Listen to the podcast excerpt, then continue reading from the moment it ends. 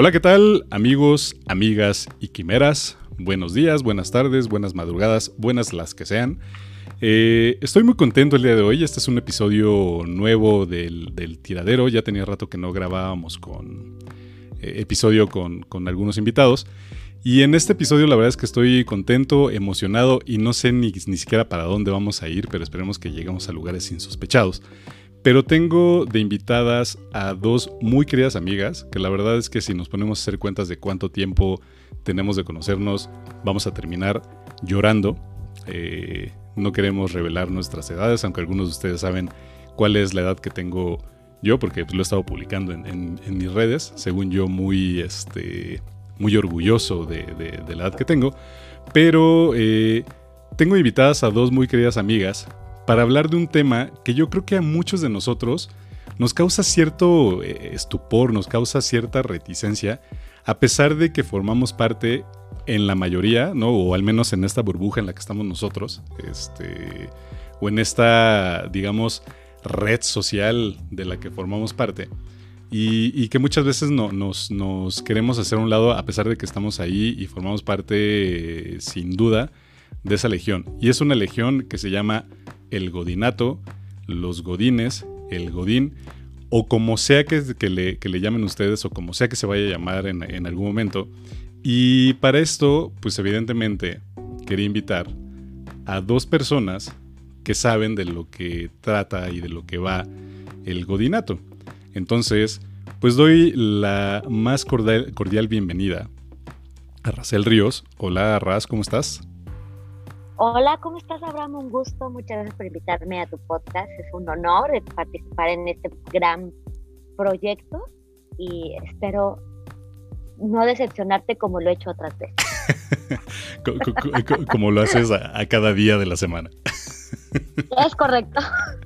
Muchas gracias, Raz, por, por aceptar la invitación. Y también tenemos a a Bere, Berenice, puta, Berenice Rojas. Se me está Es correcto. Se me está olvidando el apellido de mi hija putativa. Este, es, una, es una pequeñuela que anda ahí rondando en la vida gonesca desde hace algunos años.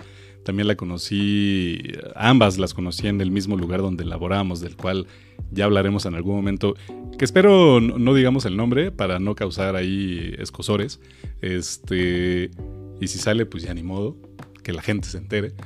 Pero Bere, muy bienvenida a este programa, pues no voy a llamar especial, es un nuevo, episodio del tiradero. Muy bienvenida, ¿cómo estás? Hola, ¿qué tal? Muchas, muchas gracias por este, la invitación. Me da mucho gusto participar en este proyecto, en este espacio tan chido que has creado.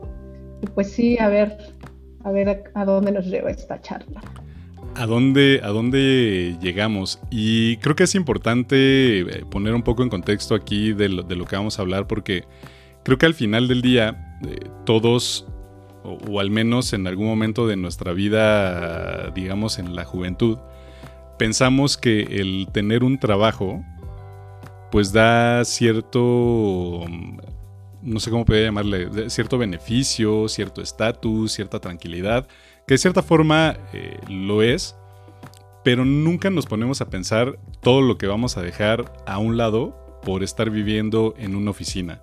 Entonces, hoy vamos a hablar particularmente de lo que significa ser eh, pues un, godines, que como todos sabemos pues es un término que se ha vuelto muy de moda y, y, que de alguna manera también se ha vuelto algo peyorativo, pero indudablemente todos formamos parte de este, de este godinato. Entonces, ¿Qué les parece si cada quien, para, para ir empezando a, calentar motores en este, en este programa que me tiene realmente emocionado y para eso ya tengo una cerveza que ya va más, de la, más de la mitad, que espero también ustedes tengan su, cerveza lista. ¿Qué les parece si, si cada uno de ustedes me dice qué es lo que significa para ustedes o cómo ven el concepto de, de, Godines? No, no sé quién de ustedes quiere empezar.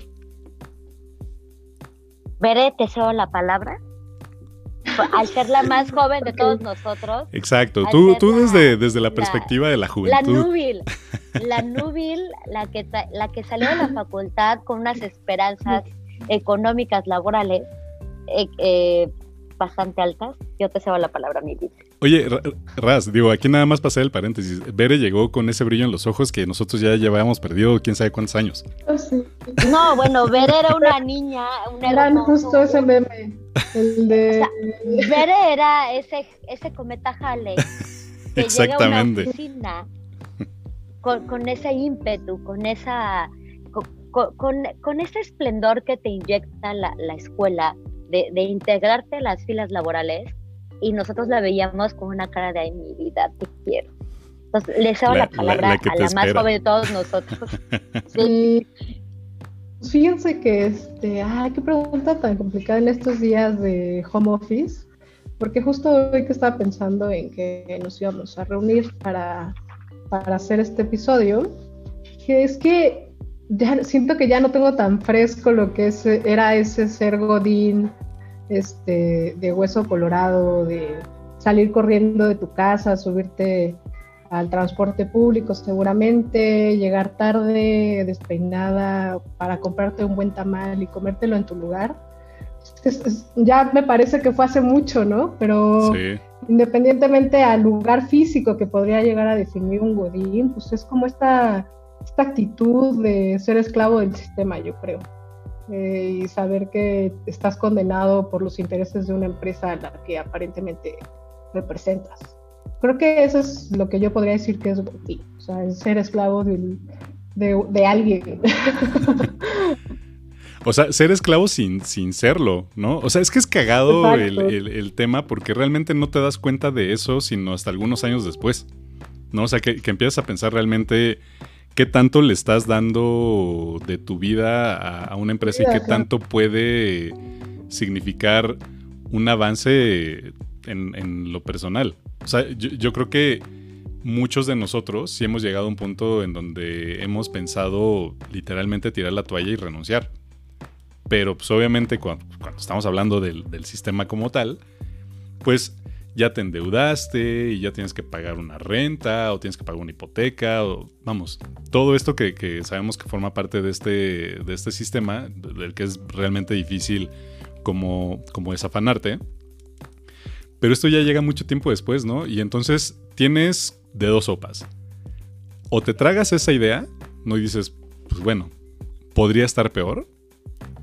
O realmente te armas de valor y dices, güey, no, pues no quiero estar aquí, ¿no? Eh, eh, creo que ninguno de nosotros hemos llegado a ese, ese punto, tristemente. Más triste de mi lado. Creo que le das un punto. Y, creo que le das un punto. O sea, justo lo que dice Bere de, que sales y que te enfrentas a una vida laboral y te das cuenta que te tienes que volver hasta cierto punto esclavo del sistema y hasta dónde persigues tus sueños, hasta dónde dices lo que yo quería hacer era lo que sea, ¿no? Y creo que aquí viene un tema tal cual lo acabas de decir, estas, este sistema capitalista que te obliga a pagar tus deudas, a tener un a tener un estatus de vida, tener una tarjeta de crédito que pagar.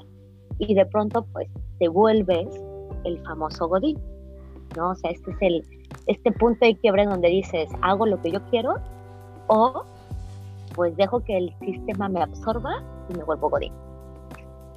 Y lo vivo y lo siento y me vuelvo parte del sistema, ¿no? Yo creo que ese, es el punto de quiebre, ¿no? Y, no nada más punto de quiebre, sino que eh, llegas también a un punto donde te mimetizas con algo que tú mismo veías lejano. ¿No? O sea, al menos yo en mi caso particular, pues evidentemente veía en mi casa, mi papá era el que trabajaba en oficina. En ese entonces, pues no había este concepto de godines, pero aquí es donde, donde viene algo interesante que no sé si ustedes... Eh, digo, cuando empezamos a platicar de, la idea de hacer este, este, episodio, pues evidentemente yo también quería ver un poco cuál era el, origen, ¿no? De, del Godines como tal. ¿Ustedes saben cuál es o, tienen como más o menos alguna idea de, cuál sea? Yo, yo me puse a hacer un poco ahí la, tarea, pero creo que todos eh, al final llegamos como un punto en, en concreto que está, digamos, en la psique colectiva de ciertas generaciones, pero no sé si ustedes tengan como alguna referencia directa o conocimiento directo de, de dónde viene el, Godines como tal, ¿no? Este, este concepto hasta literario, podríamos llamarle, llamarle del, del Godines. ¿Ustedes saben cómo, de, dónde va? Mira, a mí me, a mí me brinca mucho estas series, novelas de, del famoso Mi Secretaria por ahí de los lejanos 70. Con Pompín Iglesias. Es muy correcto, donde, donde retrataban la, la, dinámica mexicana de lo que era vivir en una oficina. Te digo, por ahí de los lejanos 70, 60. Y la novela, creo que hubo una novela que se llamaba El Gutierritos. Exacto. Que no sé de dónde, de dónde mutó del Gutierritos al Godínez, pero este, este dude, que pues era un güey que en la oficina se la pasaba muy mal, que en la oficina no lo, no lo respetaban y llegando a su casa, pues su familia tampoco lo respetaba y que retrataba la vida oficinesca de, de ese momento con un jefe que te pide X o Y circunstancias, que te pide X reporte, que, que te exige este, ejecutiva y que tú das el todo y que de pronto llegas a tu casa y que también tu familia te humilla, que también tu familia no te reconoce este sacrificio que tú haces en la oficina. Entonces, por ahí a mí me, me, me resuena este término del Godínez, en ese momento del Gutierritos, que creo que nuestros papás y, y, una generación antes que nosotros ubica estas novelas de mi secretaria y Gutierritos, donde se retrata la vida del oficinista, lo que tiene que ver en, en el aspecto de de darle un resultado a un jefe, de, involucrarte en ciertas labores más administrativas, que pues evidentemente como espiritualmente no te llenan, ¿no? A mí, a mí me resuena un poco que de ahí viene el término del Godínez. Desconozco por qué en algún momento del Godínez se, cambió al término, perdón, del Gutiérrez se, cambia al, término Godínez, pero pues yo creo que es por, por la popularidad del, del apellido, ¿no? y que de pronto pues se ve un poco, a algunas personas se les ve como que lo aceptan el ser un godines, a otras personas lo, reniegan, pero creo que por ahí va el, tema histórico. ¿Tú qué opinas? Sí, exacto, digo, y, aquí haciendo un poco el, paréntesis y para dar ahí la nota, porque seguramente Beren no, no a estar haciendo cara de no sé de qué coño están hablando. es correcto. Espero que no te duermas, Bere, pero esto es historia, historia general 1, güey. ok. O sea, sí, realmente el, digamos, el antecedente directo es justo esa telenovela que si, si no tengo mal el dato, fue la segunda novela, digamos, que se hizo en, México, ¿no? La, la, primera me parece que fue una novela ahí un tanto histórica y tal. Pero esta novela realmente causó un impacto muy cabrón en, la sociedad mexicana porque lo que hizo fue retratar de alguna manera lo que significaba ya en ese momento estar trabajando en una oficina. Estamos hablando de que esta novela salió a finales de los 50, 60, más bien finales de los 50, principios de los 60. El, protagonista y director de la, de la, novela era Rafael Banquels, que él era Gutiérrez, ¿no? Gutierritos en esta como maña que tenemos los mexicanos de minimizar el eh, absolutamente todo, ¿no? El, tamalito, el cochecito, el gutierritos. Y, literalmente es eso, ¿no? Y, tal como lo dice Raz, el, tema es que es un personaje gris hasta cierto punto, del que todo el mundo se, se, se burlaba y, sufría de bullying laboral también. Eh, tiene una historia realmente trágica y, estaba, viendo ahí más o menos de qué iba la, historia. Puta, creo que sin duda es una de las mejores novelas mexicanas que hay hoy en día, ¿no? Estuve viendo algunos fragmentos de la, de la telenovela, pero sí justo, o sea, es, es un tipo que trabaja en una oficina, que todo el mundo se, se eh, llega y, se quiere pasar de listo con él, pues este güey es muy bonachón. Pero aquí viene un punto importante donde yo creo que todo mundo nos vamos a quedar así como de, a seis, así como, como yo mismo, este, me quedé con la historia, ¿no? revisando un poco la, la, trama de la novela, resulta que, que Gutierritos no nada más era este Godínez gris. O sea, evidentemente sí se dejaba mangonear por todo el mundo, pero resulta que tiene un talento. Y el talento, si escuchan por ahí unos ladridos, es la chía. Ay, chía, mi el, El, talento, el talento de, de Gutiérrez o Gutierritos es que era un escritor. y en la oficina empezó a escribir una novela. Y esta novela era tan buena que el güey que, que era su, supuesto amigo le dice en algún momento, güey, pues yo veo cómo armamos y que te publiquen esta novela y pues vamos para adelante, ¿no? ¿Y qué creen que pasa? Pues el amigo le roba la novela, asume el crédito y la novela se vuelve un madrazo. O sea, realmente Gutierritos era un gran escritor. Entonces, puta, la, trama se vuelve todavía muchísimo más densa, ¿no? O sea, es, un güey que tiene un talento natural, que escribe, digamos, una obra maestra de la novela, o, al menos una, obra que se, que se pudo, o que se volvió un bestseller, pero no le dan el crédito. Evidentemente, cuando él intenta decir que escribió esa novela, pues nadie le cree. Y bueno, pues la historia se vuelve muchísimo más triste. Al final, spoiler alert amigos, eh, Gutierritos se termina muriendo.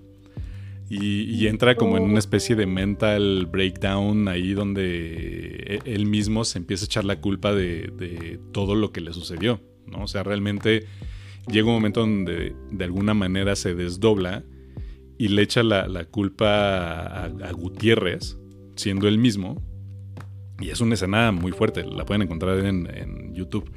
Este. Güey, ¿y a cuántas de las personas, perdón que te interrumpa, a cuántas personas que trabajamos en oficina no nos ha tocado que preparamos el reporte, el ensayo, la, la, quinta esencia de lo que nos piden nuestros jefes y que un tercero se dé el crédito? Y creo que ahí va por ahí el, la esencia de lo que es ser un godine, que tú trabajas, te partes el alma en entregar un reporte y que alguien más lo presenta por ti y que evidentemente no te da el crédito. Justo, y, ahí viene como este pedo, güey. Exacto, y, ahí es donde vamos a empezar a entrar en, un poco en, la cosa triste, ¿no? O sea, yo la verdad es que me sentí, digamos, identificado no por la forma en la, que buleaban a, a Gutierritos, que evidentemente es como él, el antecedente directo, digamos, o el más claro de, que en algún momento Gutierritos derivó en Godines y tal. Pero pues es eso, ¿no? Este, este oficinista triste y tal. Y lo digo porque, pues vaya, ustedes saben que a mí me gusta escribir, ¿no? Y, muchas veces, sobre todo cuando tenía un poco más de tiempo libre, pues sí, yo empezaba como a pensar en algún momento, este, como historias y tal, y que después las escribía en el metro o en mi casa o, o lo que fuera. Pero sí llegaba un punto donde yo mismo decía, pues güey, es que yo escribiendo no voy a lograr nada, ¿no? O sea, realmente es un poco el miedo de, aventarte al vacío, de decir, ok, me voy a dedicar full a la escritura y a ver qué sale, pero del otro lado tengo la seguridad, entre comillas, de un sueldo, de prestaciones, de, de, servicio médico, en su caso, ¿no? Los que son más afortunados o, seguro de gastos médicos mayores. Entonces yo creo que todo mundo también en algún, en algún punto eh, de, cuando tú entras al, godinato como tal, eh, sí llega un punto donde tú piensas, puta, es que podría estar haciendo otras cosas. Y yo creo que a ustedes también les pasó, ¿no, Bere? O sea, ¿qué, qué, ah. ¿qué tú pudiste haber dicho, güey? Es que, ¿qué coño estoy haciendo aquí? Tendría que estar haciendo otra cosa. Pues es que es complicado, o sea, como que nunca no sé, fíjate que ahorita me siento bastante contrariada porque me acuerdo que cuando iba en prepa, yo dije, ¿qué quiero estudiar, no? Y la verdad es que yo me imaginaba como una oficinista, o sea, una mujer con este traje sastre, ¿no? Y, ajá, y tacones y un portafolio. Y, y, muy pendejamente, con base en lo que yo pensé que iba a llegar a ser algún día, este, escogí la carrera de Derecho. Y puta, o sea, me acuerdo de la clase 1 que dije, ¿qué hago aquí? O sea, no, no, no ubico, ¿no?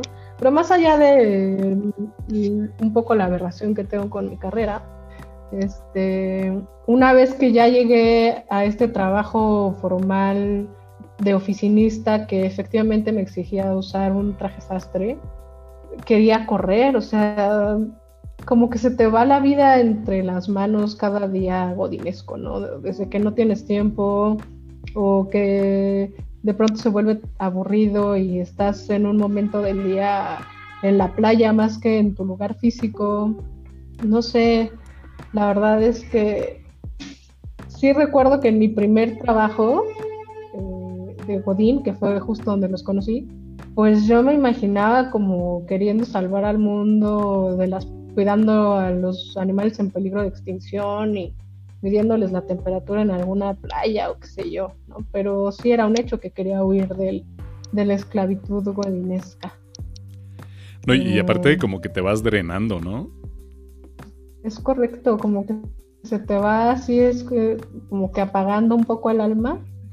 Porque justo mientras más te, mientras más te clavas en el pedo godín, inevitablemente como que tu espíritu va renunciando a los sueños poco a poco, ¿no? O sea, desde que el salario no te alcanza, ¿no? O sea, nunca va a ser suficiente hasta que en serio como que ya se te van las ideas de otras cosas que te gustaría o que te hubiera gustado hacer. Claro, y, es que entras en, una especie de círculo vicioso en donde dices, puta, es que yo podría estar peor, ¿no? Cierto. Ay, mira, de verdad yo ahí justamente, y qué bueno que, tenemos este, e, este, esta diferencia de opiniones. échale, Raz, échale. Yo sabía que en algún momento ibas a decir, güey, es que yo sí quería ser abogada desde los tres años. Te lo juro que yo, yo quería ser abogada desde que tengo. Güey, me queda claro, me queda clarísimo desde que te conocí. Yo quería ser abogada desde que estaba en, el, la gestación de mi madre al mes 4 de mi gestación. Dije, a la chinga, yo soy abogada, güey. Y yo recuerdo perfecto, güey, que yo decía, no mames, güey, yo, yo quiero ser abogado, güey. Yo quiero defender a la gente, güey. O sea, yo sí quiero ser parte del sistema. Yo voy a romper el sistema. yo, yo siempre... lo pensamos en algún momento, eso es muy divertido. Y a la fecha lo sigo pensando, que es lo peor, güey. A mis 34 años sigo pensando. Exacto, pero, es que lo, lo, piensas de manera distinta, Bere. O sea, tú, puedes, tú puedes pensar que lo vas a romper, pero no desde el derecho. o sea, no, no, no dependiendo, güey. O sea, yo al menos yo no lo pensaba. Y yo creo que tampoco. No, o sea, yo, yo en mi vida me vi como. Ay, güey, yo quiero ser abogado. Güey, me metí a estudiar Derecho, así, se los firmo, porque era una carrera que no tenía matemáticas. Liz Llano. Estamos, coincidimos, coincidimos. O sea, fue mi, fue mi decisión. Güey, a mis 34 años estoy orgullosa de decir que he llegado donde estoy y no me sé la tabla del 8. O sea, es real, güey. es complicada, güey, es complicada. en este momento saco mi celular y empiezo a darte los datos, güey, porque y, me siento, yo sé, malamente me siento orgullosa de decir que he llegado donde estoy sin saberme la tabla del 8, güey. ¿Qué pedo, güey? Es una. güey, y ahí es donde dices. Demasiado extremo, güey. Es donde dices, a ver, ¿qué pedo, mamá? Tú que me agarras a madrazos por no aprenderme la tabla del 8, ¿qué pedo? Te lo puedo decir y, y, lo va a decir gente que me conoce en la prepa. Yo escogí área 3 de la UNAM porque no lleva matemáticas. En, mis épocas se da de cuatro. no lleva. en mi época fue área sí, sí, sí. y fue de ¿qué no lleva matemáticas? Derecho al vámonos, ahí voy, güey. Eso, eso definió nuestro futuro. es muy correcto, es muy correcto. Y a la fecha me dicen, sí, pero un abogado tiene que saber cobrar. Sí, espérame, güey, pero pues yo nada más sumo resto y vámonos. Pero raíz cuadrada, la tangente, la despéjame, güey, yo no sé. Y te lo juro, yo no sé hacer esas cosas, güey. Pero bueno, e, es diferente porque pues yo traía mucho el feeling de, de querer ayudar a la gente. De bueno, pero tú querías eh, como litigar, ¿no? Eh, sí, yo quería litigar, yo quería ser litigante penal, que es una cosa muy bonita, pero ya en la materia es una cosa otra demasiado, este, digamos, sin ofender a los abogados penalistas, es un tema un poco eh, anverso y un poco sucio, y de pronto pues a mí me gusta vivir, ¿verdad? Luego entonces pues yo tengo esperanzas de vida mucho más amplias de mis 40 años. Luego entonces dije pues no, este, este rollo de, de, defender a la gente que si hizo o no hizo no es lo mío, pero me gusta meterme en este feeling, en este eh, intentar ayudar a la socialidad, intentar ser algo más este, no sé cómo decirlo, o sea, involucrarte en que la gente tenga cierta justicia, cierta, cierta igualdad, que de pronto cuando te vas involucrando te das cuenta que ser abogado no tiene nada que ver, pero regresando al punto, pues sí, eso es un tema un poco complicado en el, en el sentido de, de qué es lo que tú quieres ser a lo que te hace feliz, ¿no? Eh, el involucrarte en el sistema, en el involucrarte en, ser parte de, entregar reportes, en el parte de ser un, Gutiérrez cualquiera. Y es bien complicado para mí, yo siempre me vi en, en el tema de yo le voy a reportar a alguien, yo me siento lo suficientemente no apta para tomar cierta decisión, luego entonces doy mi percepción pero intentando ser un poco no tan involucrada, no sé cómo decirlo, güey, en el tema del Godín. O sea, en el Godín que siempre hay alguien más que va a tomar esta este acreditamiento de lo que tú haces. Sí, o sea, te, veías un poco más independiente. Totalmente, güey. O sea, me, hubiera encantado poder tener esta, este valor de decir yo lo voy a hacer pero no porque el sistema, güey, porque el sistema, porque yo estoy aquí, porque lo tengo que hacer, ¿sabes? O sea, te involucras entre qué quiero ser y qué quiero, qué me va a dar de comer, güey. Y creo que ahí es el tema donde estamos todos los godines. Exacto. Como bien lo decías, qué me hace feliz y qué me va a dar de comer, güey. Exacto, y, y, creo que también llega, porque, vamos, eh, yo siempre he sido como muy partidario de de al menos externar que la vida está llena de grises, ¿no? O sea, yo, no hablo de colores. A mí me gusta verlo todo en escala de grises. Y en escala de grises, pues hay muchísimas. Entonces, desde esa perspectiva, y miren que me ha costado muchísimo trabajo, pues justo llegar a este punto de, ok, vamos a ver hasta dónde llego yo, ¿no? Como, como la parte de que, que me hace feliz ¿no? Desde la perspectiva de, ah, ok, no necesito estar en una oficina para escribir o no necesito estar en una oficina para ver si armo una banda y me pongo a cantar como loco. O no necesito una oficina para hacer esto que estoy haciendo ahorita, ¿no? Este, este proyecto que estoy tratando de, levantar. Pero tristemente te tardas mucho tiempo en encontrar ese pedo, ¿no? Y entonces te la pasas al menos un tercio de tu vida quejándote de este desmadre al menos es lo que a mí me, pasó, ¿no? O sea, es, tienes que llegar a la oficina a determinada hora. Tienes que checar tarjeta, ¿no? Los que fuimos pasantes. Yo fui pasante en una notaría y el notario nos traía a rajatabla. Y tienes que ponerte a estudiar para los acuerdos. Y me parece que tú también tuviste algo ahí similar en, en notaría, ¿no, Raz? O sea, e, e, e, este tema de de estar sometido a la voluntad. Este Exacto. De un tercero. O sea, esta parte de que te exigen, esta parte de sometimiento, yo recuerdo perfecto que mis papás me decían, ¿por qué te estás acabando la vida en este trabajo? Te pagan nada, renuncia. Y yo en algún momento de mi soberbia eh, estudiantil y rebeldía contra los padres les decía, yo le debería de pagar al notario porque el notario me está enseñando más de lo que él me paga. Exacto, y eso también es muy... No. Exacto. y es muy cabrón. Y aquí vamos a meter de nuevo a, a, a Bere a la plática porque seguro ya está dormida. No te duermas, Bere, no te duermas. Porque no trabajé en notaría, perdón. Pero, pero güey, es que ahí, es donde vemos esta, esta, estas como diferencias. O sea, independientemente del sueldo con el que tú hayas entrado, tú entraste con ciertas prestaciones. Es correcto. Y ya tenías un número de seguridad social. ¿no? Al menos tenías seguro social. Empecé a cotizar muy Exacto. Entonces.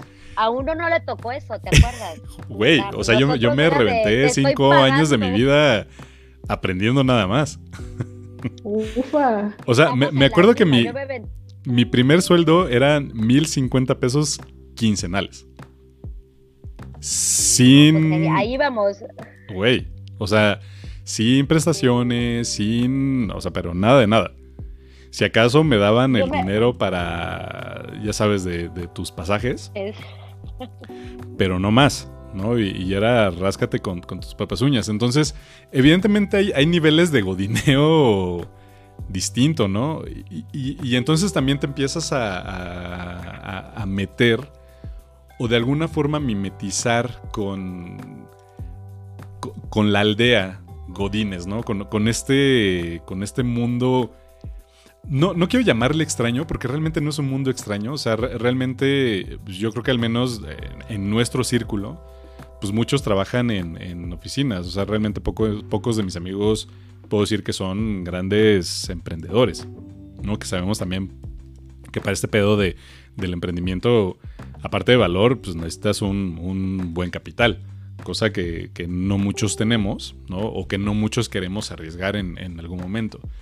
Pero el punto es, eh, en este, digamos, círculo en el que estamos, te empiezas a dar cuenta de, qué manera te vas mimetizando con, con, con, la aldea en la que estás, ¿no? Evidentemente, todos tuvimos o tenemos buenos jefes, muy buenos jefes, excelentes, y malos, malos y re malos, ¿no? Que, en la etapa en donde estábamos este, nosotros son las que nos conocimos, al menos tú, Ras, conociste al malo malo, y luego conocimos a uno que, que rayaba en la genialidad y que eso también traía problemas, ¿no?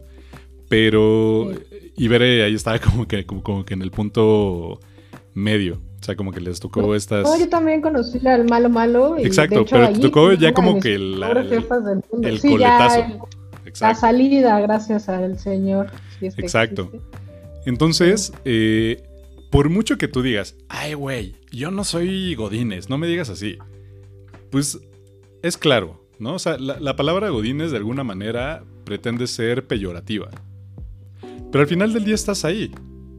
O sea, no, podemos sernos güeyes, ¿están de acuerdo? Es, pues ni pedo, si es el día de tu cumpleaños, sabes que te va a tocar pastel y que te van a, cantar las mañanitas. Y vas a poner ahí tu cara de palo más grande que tengas y te van a cantar las mañanitas. Y lo cagado es que todo el mundo lo hace a huevo. o, sea, es como. Por lo menos el 98%. realmente, o sea, yo genuinamente nunca he cantado las mañanitas. No sé si ustedes sí. Pero yo al, yo al menos no. A veces solo por el ánimo de que hay pastel y eso te saca de la rutina. Este, pero sí, sí, tienes toda la razón. No lo había pensado tan profundo. Digo, a menos que ahorita Racel nos diga, güey, es que yo sí genuinamente cantaba con ganas las mañanitas. Pues sí, es que, es que depende. Y hablando de esto de mimetizar, o sea, al final tú llegas a un grupo y como que siguiendo esta teoría de grupos, intentas eh, eh, encajar, ¿no? Y, ahí es como donde vas perdiendo un poco de la esencia y, te vas cuadrando como para ser parte de ella, ¿no? ya estás ahí.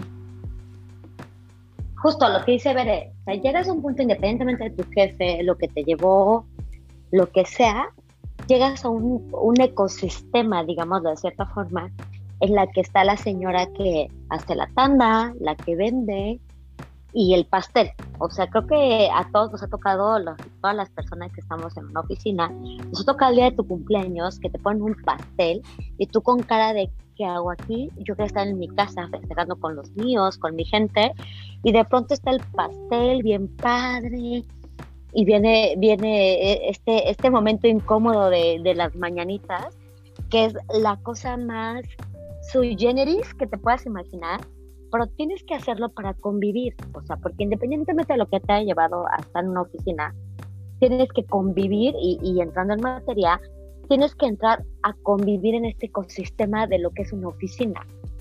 O sea, el, ser parte de una oficina, que te inviten, que, que el próximo cumpleaños del siguiente Godínez te digan, es el cumpleaños de Juanito del Contabilidad, vente, vamos al pastel porque si te invitan, qué oso, pero si no te invitan, a qué poca madre, ¿no? Exacto. es eh, como de, pertenecer a un círculo, ¿sabes? Y, aparte lo, lo, digo, a mí viéndolo ya o tratando de analizarlo un poquito más, es que es muy cagado porque sabes que en, en todos lados se replica de la misma manera, ¿no? O sea, eh, desde la forma en la que vas a convivir con los compañeros, que, realmente es un convivir, al menos yo desde mi, desde mi perspectiva, y creo que Bere es más o menos, digo, es más parecida a, mí en ese sentido. O sea, no buscas estar ahí cayéndole bien a todo mundo. sea, tú bien sabes, Raz, que Ver y yo somos las personas más parcas del universo conocido y por conocer. ¿no? O sea, así como de, güey, ni me hables porque ni te voy a contestar. yo sé, yo sé. Es como un pedo así. Evidentemente te mueves güey, en... es el cumpleaños de, de Juanito de, de, Sistemas. Güey, vamos a poner jeta, pero sin pedos. Juanito, güey. Me vale. Exacto. Y, y, y Racel, pues tú no eres así, ¿no? O sea, tú, a, a, pesar de que, digamos, inconscientemente lo estás pensando, dices, pues está chingón, vamos a echar desmadre, ¿no? O sea, lo ves de, de, de manera un poco más positiva, ¿no? Digamos. Y aún así, pues cada, cada, quien tenemos nuestros arranques, pero aquí yo creo que lo, lo, lo importante o lo que sí es eh, de recalcar es que parecería, parecería que no nos damos cuenta, más bien pareciera que no nos damos cuenta que estar dentro de este ecosistema, como tú lo, lo dices, Raz, eh, Godines, eh, de alguna manera también se replica en el ecosistema familiar.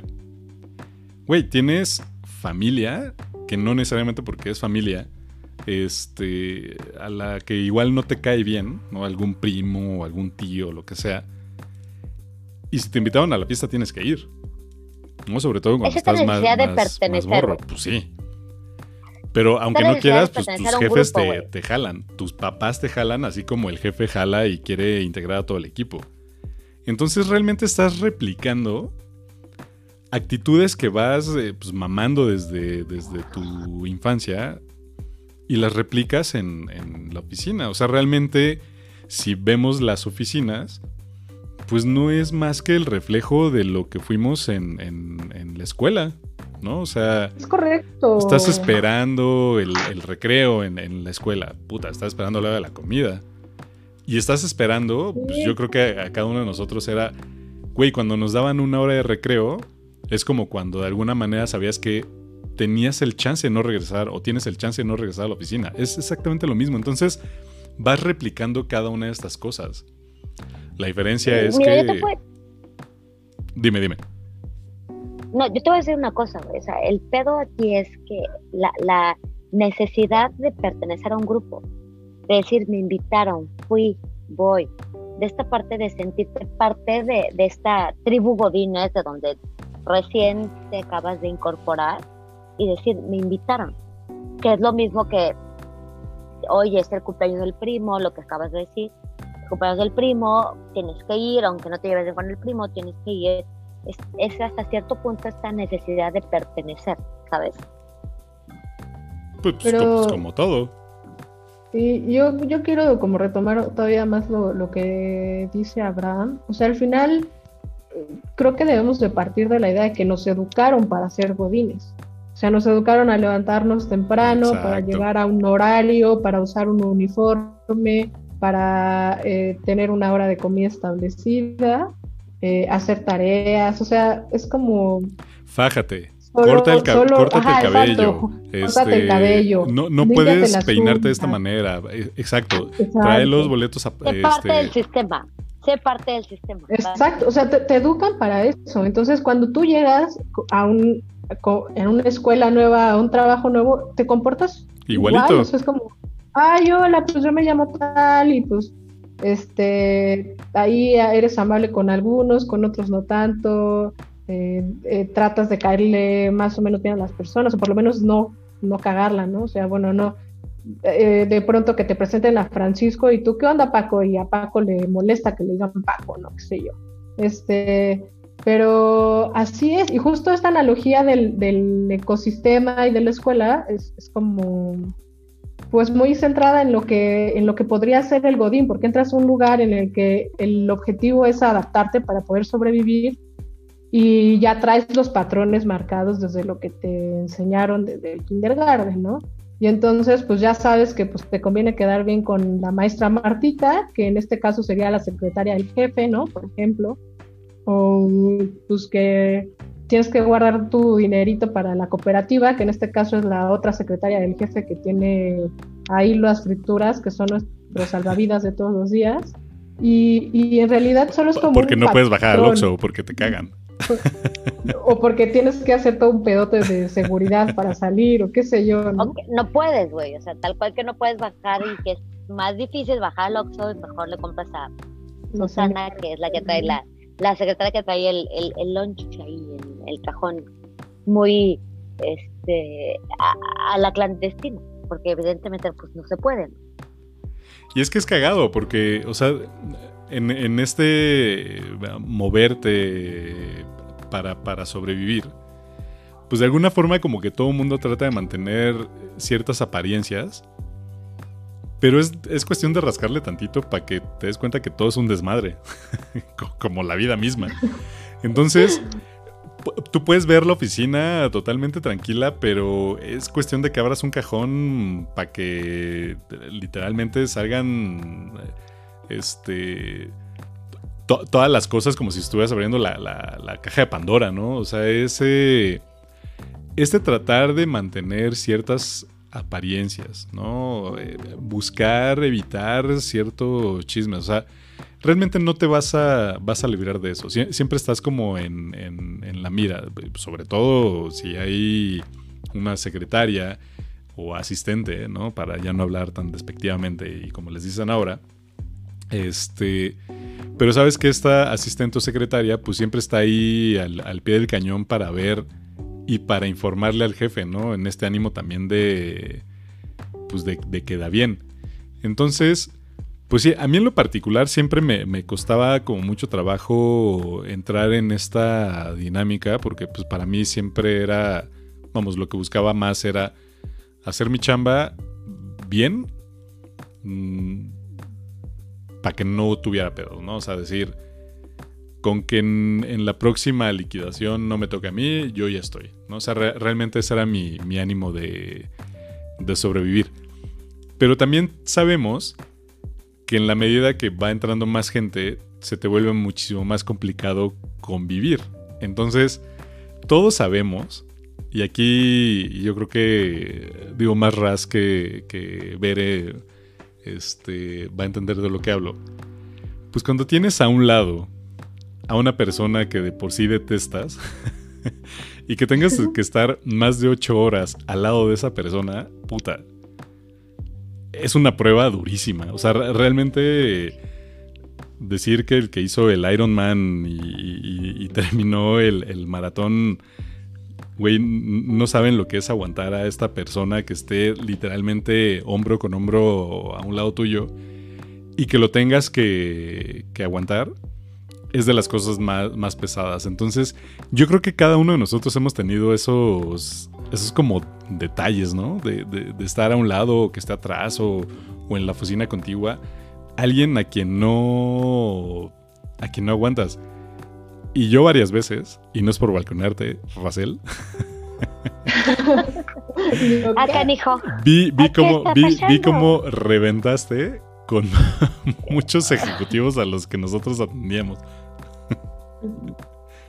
Es que, es que justo trabajar en este ambiente Godín es bien complicado y justo lo que dices, a nadie más le consta como a ti eh, este rollo de decir, estoy haciendo, bien mi, estoy haciendo bien mi trabajo, estoy haciendo bien lo que me toca y de pronto por X o Y circunstancia se revienta este punto y tienes que, o sea, en el ímpetu de, desde mi primer trabajo, estoy intentando hacerlo bien que yo quiero y de pronto pues te sale, como bien dicen, el foie y revientas, ¿no?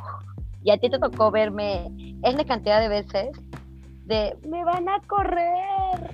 Güey, yo, yo debí haberte cobrado terapia. Sale, literalmente te funcionaba como terapeuta.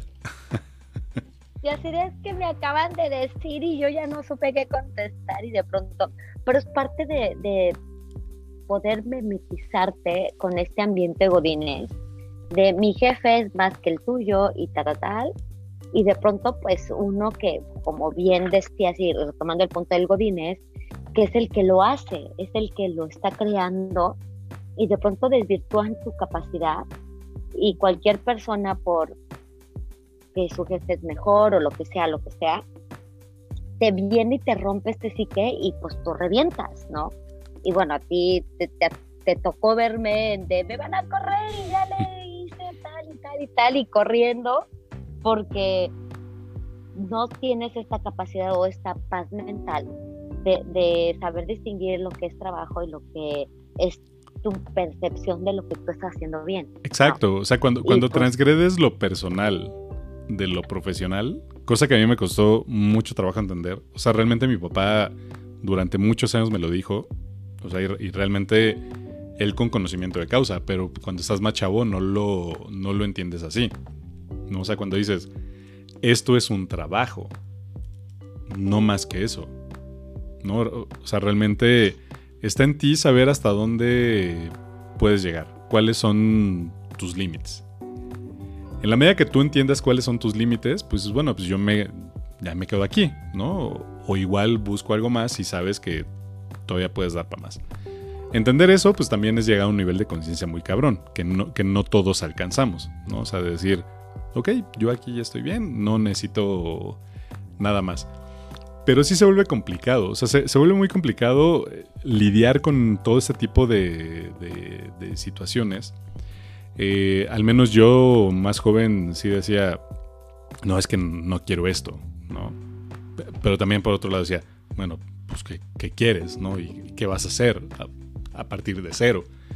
¿No? Y entonces tú mismo como que te vas autoconvenciendo de que lo que haces en tu trabajo no está tan mal y sabes que te da el tiempo suficiente, digo, estoy hablando nada más desde mi perspectiva, ¿no? Pues evidentemente hay, hay un buen de situaciones en las que ni siquiera tienes tiempo a hacer otras cosas.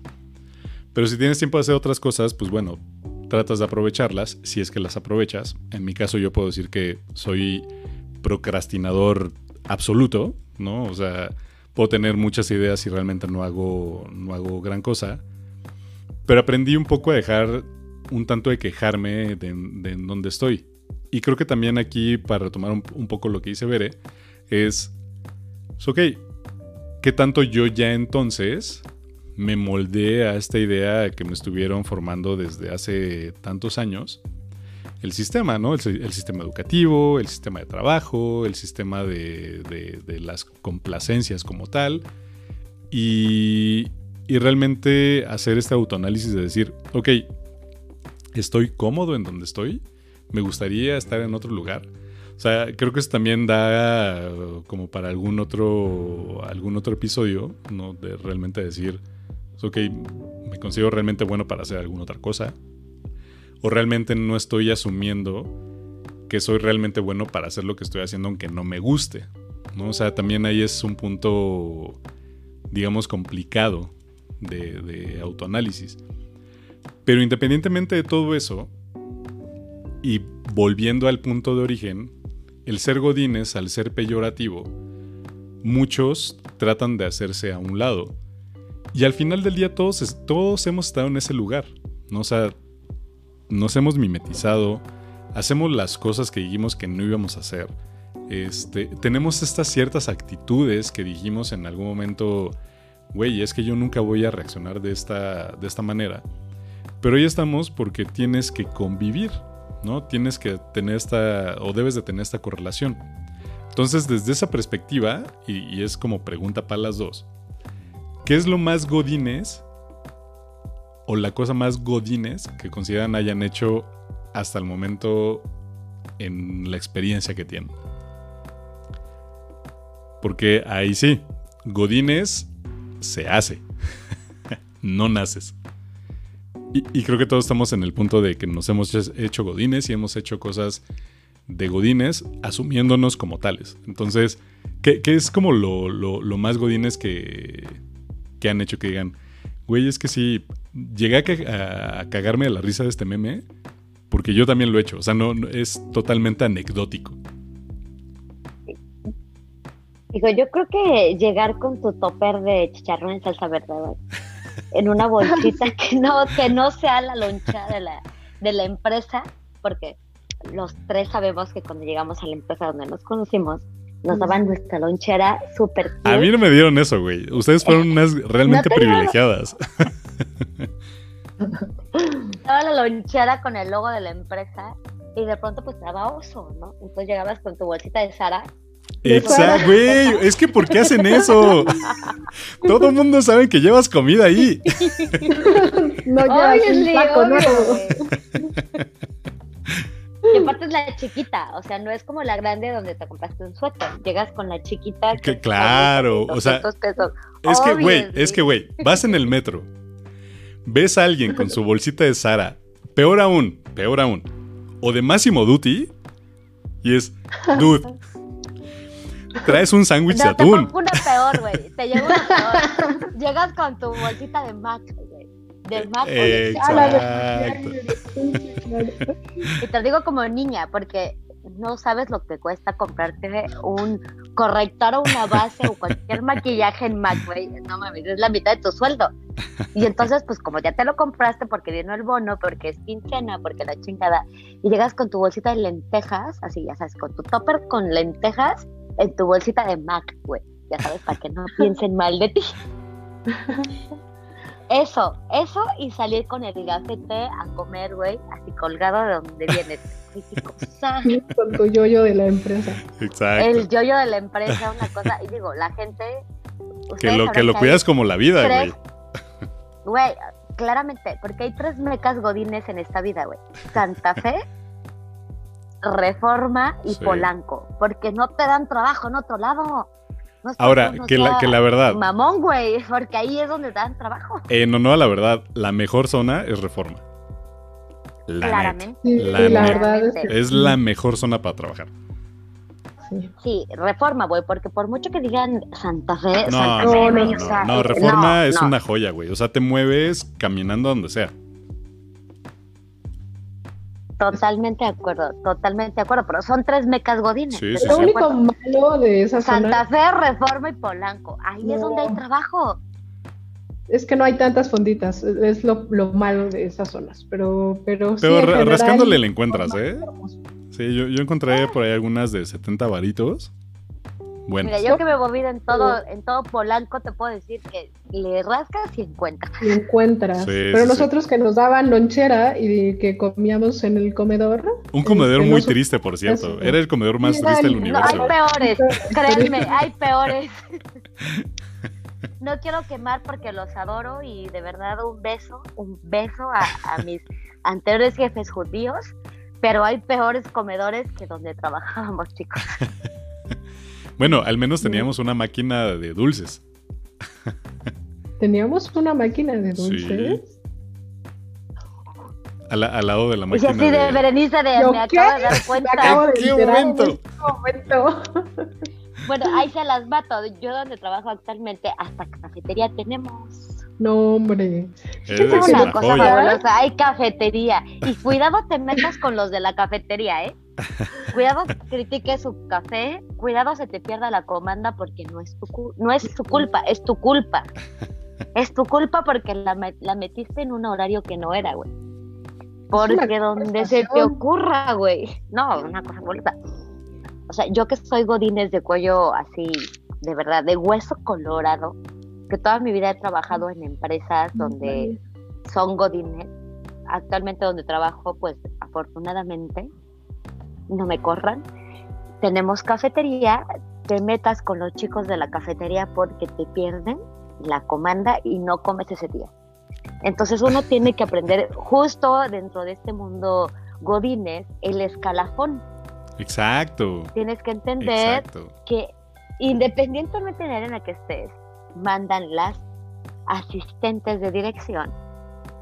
Y arriba de las asistentes de dirección están los de la cafetería.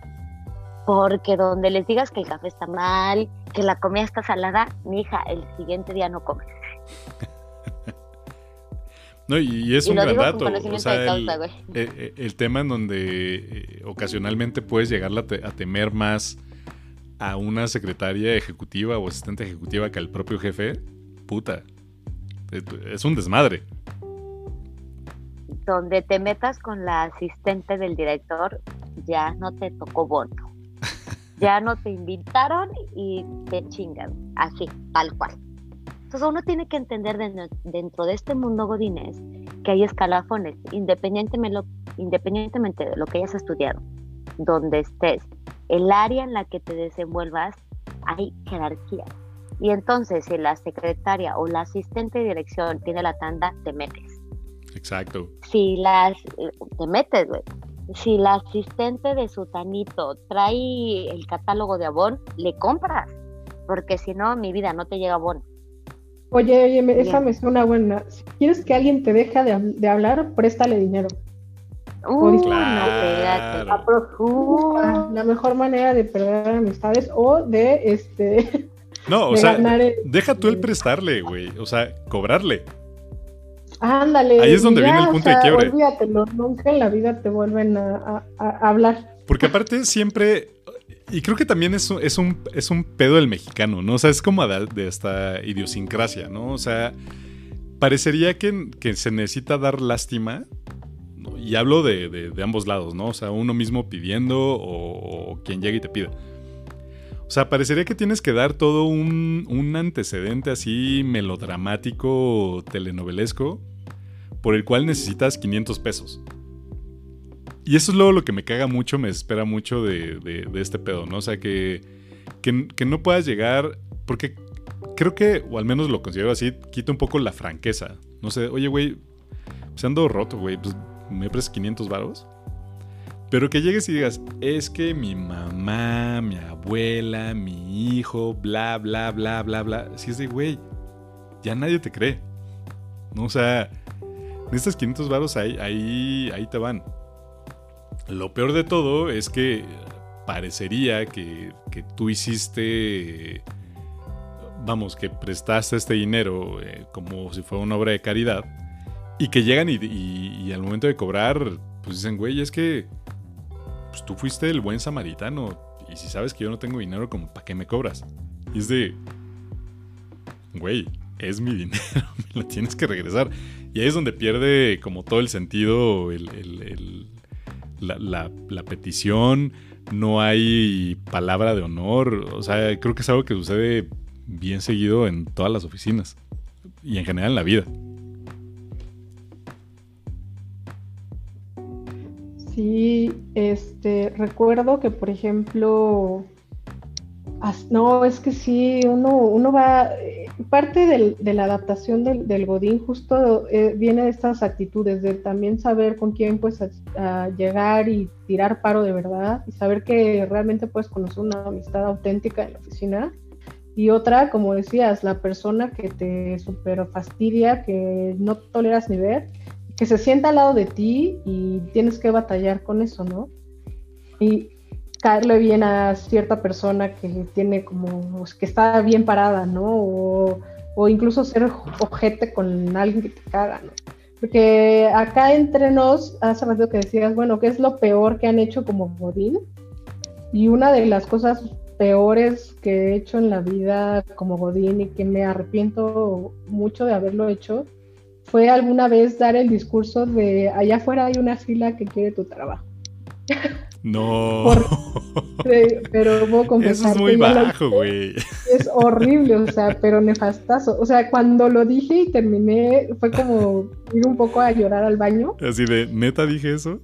Pero, pero de, pero la verdad era como lágrima de cocodrilo porque era un muy mal elemento. O sea, era un güey que no quería chambear. O sea, que el güey como que decía, bueno, es que aquí pagan y pues pues ya, o sea, estoy aquí porque pagan, no, no porque me guste ni porque me quiera dedicar a esto. es que pasa, pasa, estás de acuerdo que pasa lo mismo que te pasa con tus papás. O sea, sabes que eventualmente te vas a convertir en tus papás.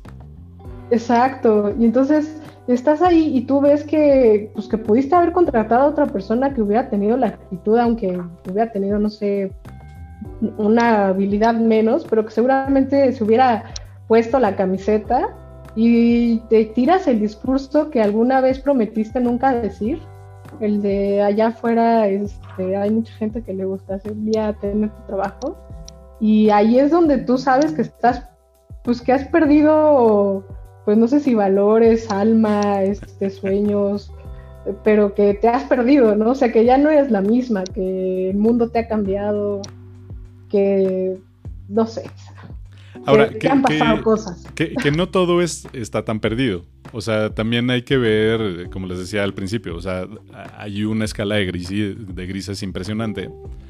Porque también, independientemente de, que te desenvuelvas en un ámbito de trabajo, pues tienes amistades que jamás pensaste que ibas a tener.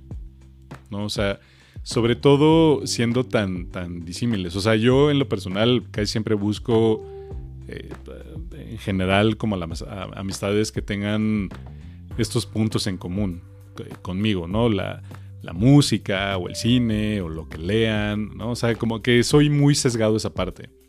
Este, creo que contigo, contigo Bere, me pasa eso, ¿no? O sea, creo que nos, nos amigamos por ese lado. Y aparte de que somos muy, muy parecidos, al menos en, digamos, en, actitud frente a la vida, ¿no? Que somos como más, este, como más grinches. Pero, por ejemplo... y la, Dime, Es, que, es que ahora que seas de los matices y en realidad como que sí hay que resaltar esas partes bonitas, ¿no? O sea, en el trabajo puedes encontrar amistades increíbles, ¿no? Personas que, que si necesitas que te tiren paro, sabes que van a estar ahí. O incluso una pareja o no sé, un jefe que se convirtió en tu, tu ángel de la guarda, ¿no? Que, por ejemplo, en mi caso.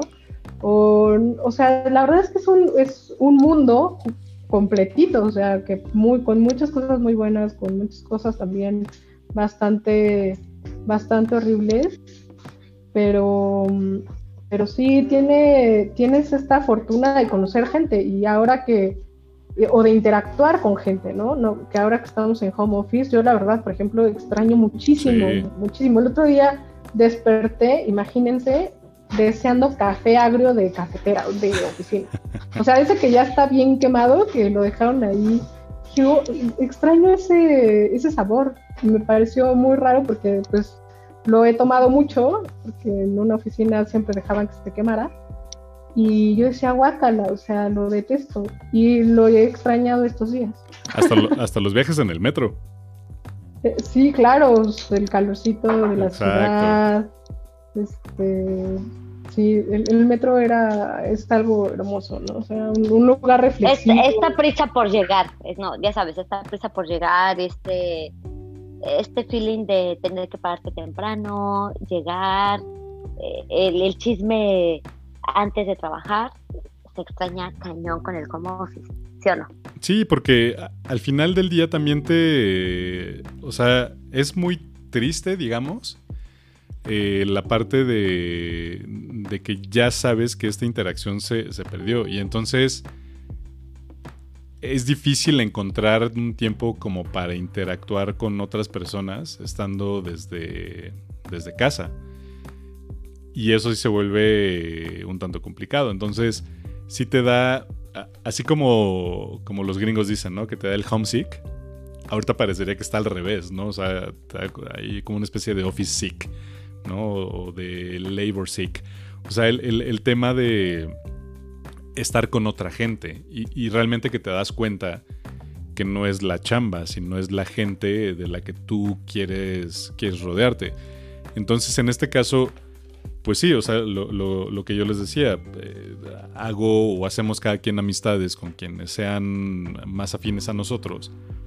Pero al menos yo también lo puedo decir como de lado con, con Raz. O sea, Raz y yo somos radicalmente opuestos. Y aún así nos llevamos muy bien. Entonces, y, y tan es así que pues, ya quién sabe cuántas señales llevamos de, de, conocernos y que seguimos este, en contacto. Pero también es eso. O sea, es no nada más aprender o entender de todas las diferencias que pueda haber, sino que ya no convives a huevo, ¿no? O sea, y, tú lo sabes, Raz, o sea, yo, no podría como convivir, más bien yo no puedo convivir a huevo con alguien. Entonces, es parte de la, de la dinámica que vas aprendiendo, digamos, no en la oficina, sino en la vida misma, ¿no? en donde sabes que pues afuera hay todo un mundo alrededor que también puedes descubrir y que yo en lo personal estaba como muy, muy cerrado, que todavía sigo siendo ahí un poco cerrado o muy cerrado de mente, este, o, sobre todo con, ciertas ideas. Pero, bueno, creo que de las pocas personas que han puesto reggaetón en mi casa ha sido Racel. Güey, siéntete privilegiado. ser. que hay que ser actual. Hay que, o sea, si bien hay cosas que, que no están chidas de la actualidad, pero hay otras cosas que uno tiene que adaptarse. Y, tú sabes, o sea, es esta cosa de, de adaptarse, de, de, ser, y por ejemplo, en mi caso, yo no lo veo lo despectivo a ser godines, al contrario. Exacto. Tengo un sueldo fijo, tengo prestaciones, hasta cierto punto tengo ciertos bonos o, ciertas cantidades de dinero por lo que uno hace a lo largo del año que sabes que son fijas. Entonces, en mi caso yo no veo lo despectivo de ser godines, al contrario, o sea, lo veo como, como algo bueno, como algo hasta cierto punto envidiable, porque yo sé que cada 15 días, cada mes, me va a llegar mi sueldo. Independientemente de lo, de lo que yo haga, va a llegar que voy a tener este, esta prestación y esta seguridad económica que me va a llegar y que no le reste importancia a la gente que, que se dedica y que dice, pues yo me voy, voy a mandar a, a, la goma el sistema y voy a ser independiente, muy respetable. Los, esa fortaleza que nosotros no tenemos, pero nos quedamos por algo fijo, ¿sabes? Entonces, yo no le veo lo malo a ser bonito. Ahora, que, también, digo, más bien, tampoco no podemos hacer a un lado el hecho de todos los abusos que puede haber eh, de las empresas, ¿no? A, gente que se dedica a, la labor en oficina. o sea, sabemos que también, ¿no? Algo que dije desde, hace rato. O sea, estamos hablando desde cierta burbuja o, o cierto este, parámetro que afortunadamente a nosotros nos ha tratado bien. Entre comillas, ¿no? Pero realmente creo que no hay una queja absoluta, ¿no? digamos desde ese, desde ese punto de vista.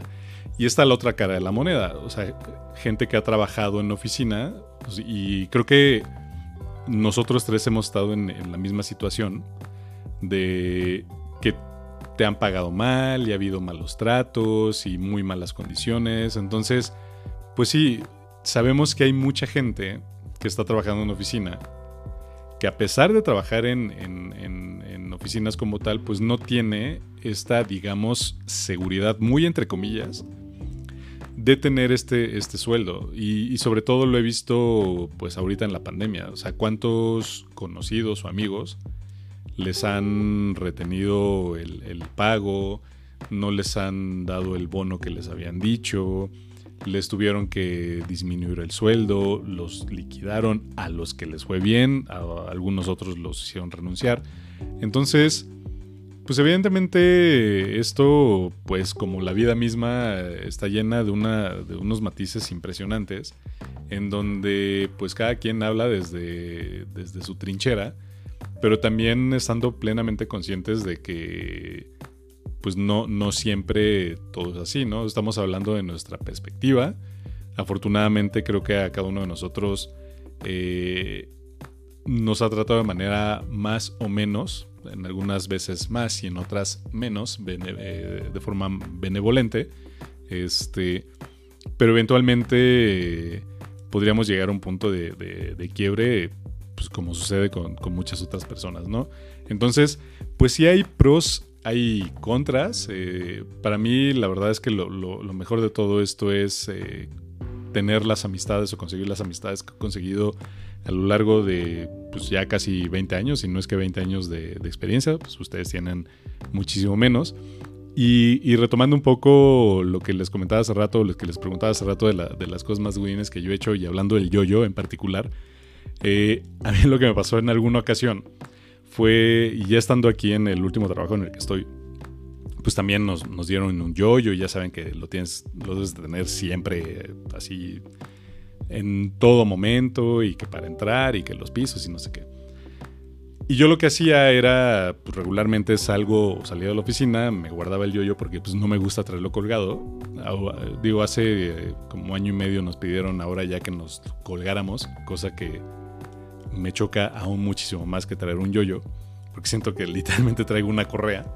Este, pero bueno, nos habían dado el yoyo, se me olvida quitarlo Y ya saben que en esta inercia de cuando llegas a la oficina, pues jalas el yoyo y pones la credencial para que entres y te abren las puertas, ¿no? Del corporativo. Entonces yo iba para el metro y así en, auto, automático, pues traía mi tarjeta del metro, pero la tarjeta del metro la traigo en mi, en mi cartera. Entonces, automáticamente lo que hice fue para tratar de entrar o pasar los torniquetes del metro, jalé el yoyo de mi, de mi credencial y lo pongo en el lector de, de las tarjetas. Lo peor de todo es que no me di cuenta del momento. Lo pasé tres veces. Y yo decía, puta, ¿por qué no pasa esta mamada? Y a mí también me pasó. y dice, güey, pues no pasa porque es la credencial de tu trabajo. De trabajo. Exacto, a mí también me dijo el poli, este, es que esa no es joven. horrible. Y aparte fue horrible porque, eh, bueno, eh, particularmente a mí me pasó en la, en la estación del metro Polanco, justo como a las 6.20. Entonces bajan mares de godines que huyen a sus casas y pues se me una cola enorme. O sea, una cola como de 20 personas en lo que yo intentaba pasar con mi tarjeta de la oficina. Pues obviamente todo el mundo se enojó y ya hasta que el policía me dijo, es que es la de su trabajo. Y yo, ah, es que sí, qué tonta, ¿verdad? Y pues ya, pero, pero sí, es, es una de esas cosas que te pasan y dices, güey, qué terroso, no lo puedo creer. Soy una esclava del sistema completo. Deberían de darnos una que pase, que, o sea, que directo pase metro, metrobús, este, tren ligero, oficina y... Exacto, ya, ya, ya que sea así como un pedo súper integrado. Como de que hay de oficinas a oficinas. un amigo me contó que está en un despacho en el que para que pudieras entrar al baño tenías que usar la tarjeta. Porque había baños como de bajo pelo, de medio pelo y como en los Simpsons. generales, ajá. Y entonces, pues, tu, credencial sabía en qué baño sí podías entrar y en qué baño no debías. Así de sucio eh, eh, estaba esa, esa oficina.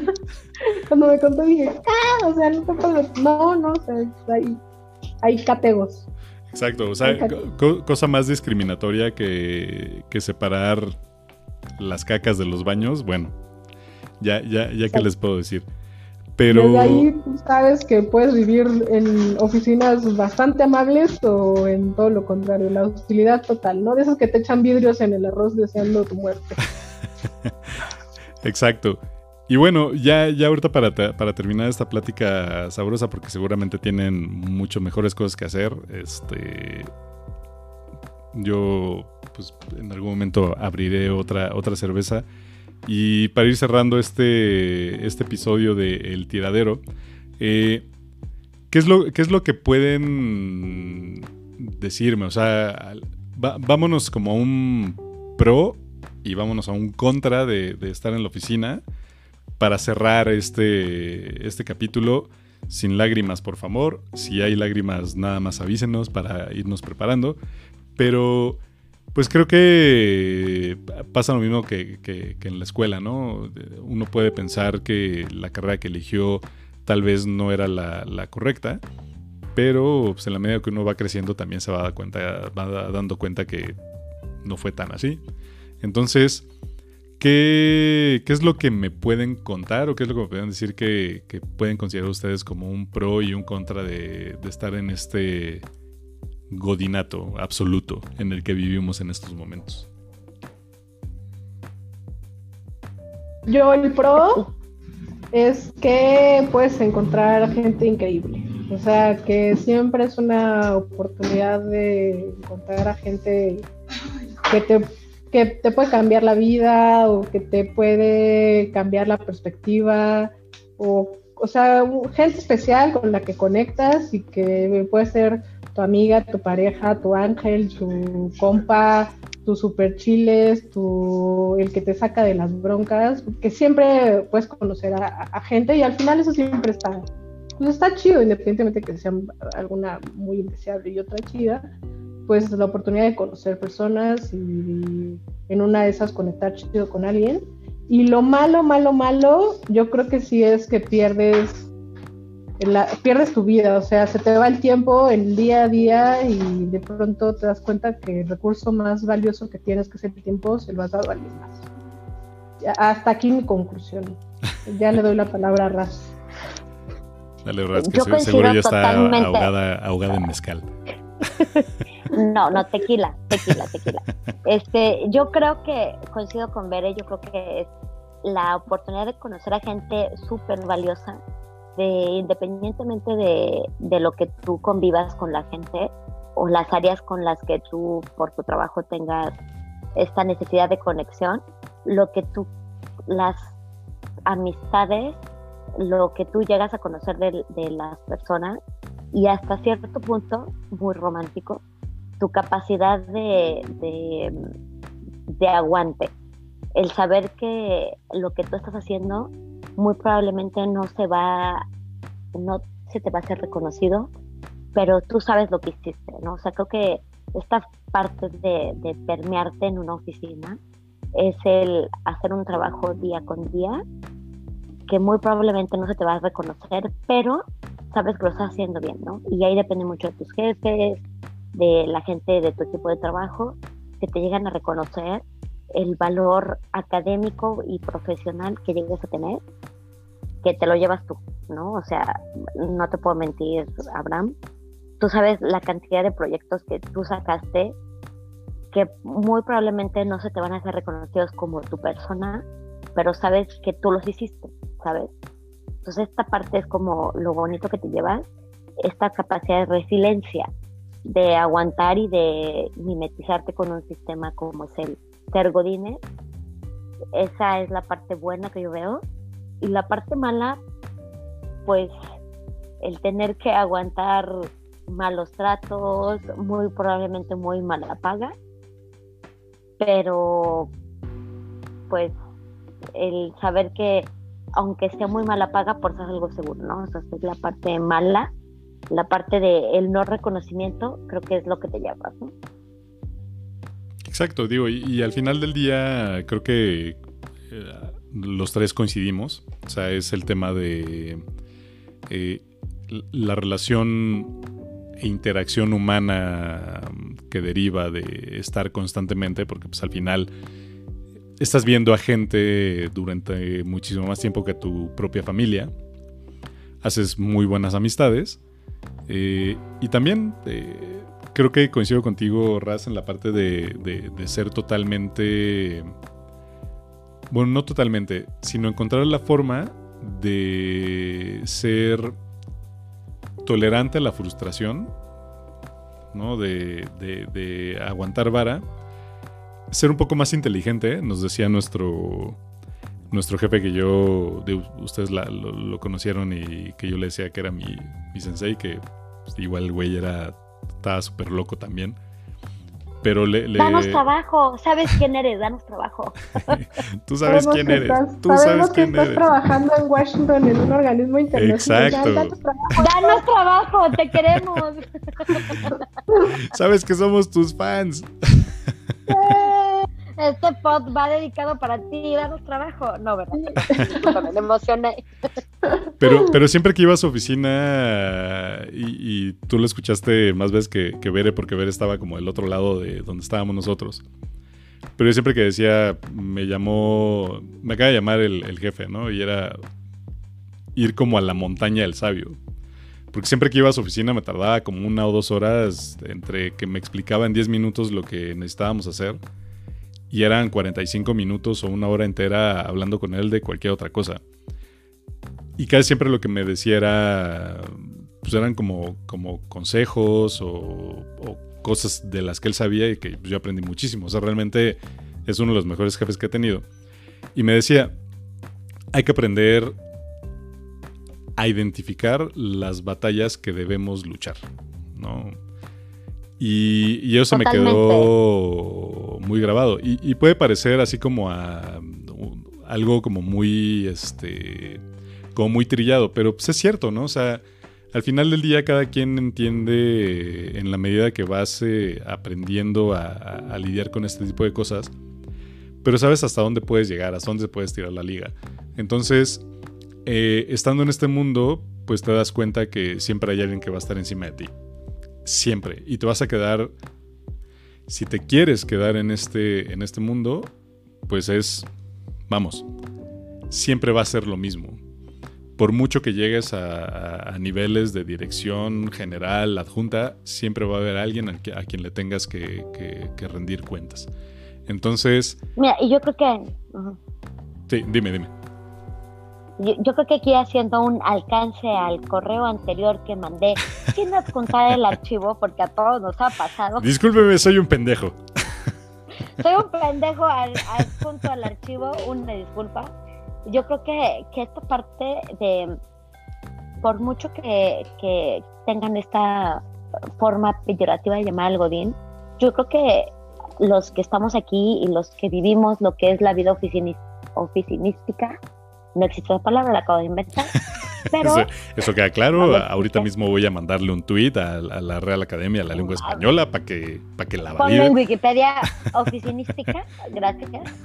Es esta parte de, de estar, esta capacidad de aprender de los demás y de saber que, que tu trabajo vale y que esta, esta resistencia, ¿no? Esta, estas ganas de seguir adelante, de, sobresalir, independientemente del puesto que tengas, buscar algo mejor. Y repito, o sea, yo no creo que sea algo bien, es algo malo, al contrario, creo que es una, una tribu urbana como los hay los ninis, los, los emos, que creo que ya no existen, pero demás.